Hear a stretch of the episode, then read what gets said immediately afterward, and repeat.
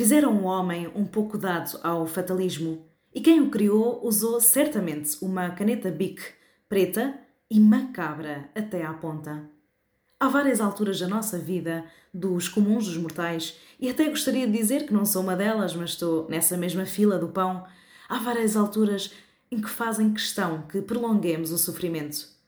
E se pensarmos no mais terrível dos eventos, daqueles que queríamos adiar a nossa chegada, o funeral, é um dia que não nos poupam. Podia ser como um penso rápido ou como enviar uma encomenda por correio azul, mas não é nem barato nem rápido.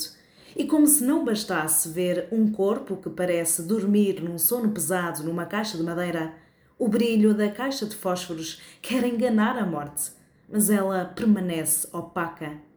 As únicas coisas que ficam translúcidas são os olhos de quem aqui fica na plateia da frente.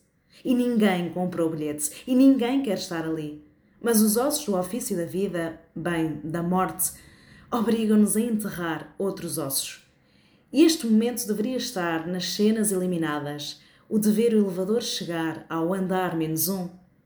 A lentidão daquela descida faz-se da maneira mais sofrida.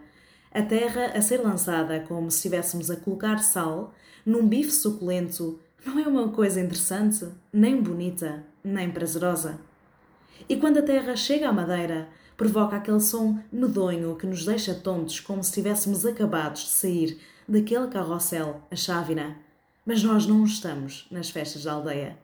E deveria bastar enviar a encomenda, não olhar para a forma como fazem o embrulho.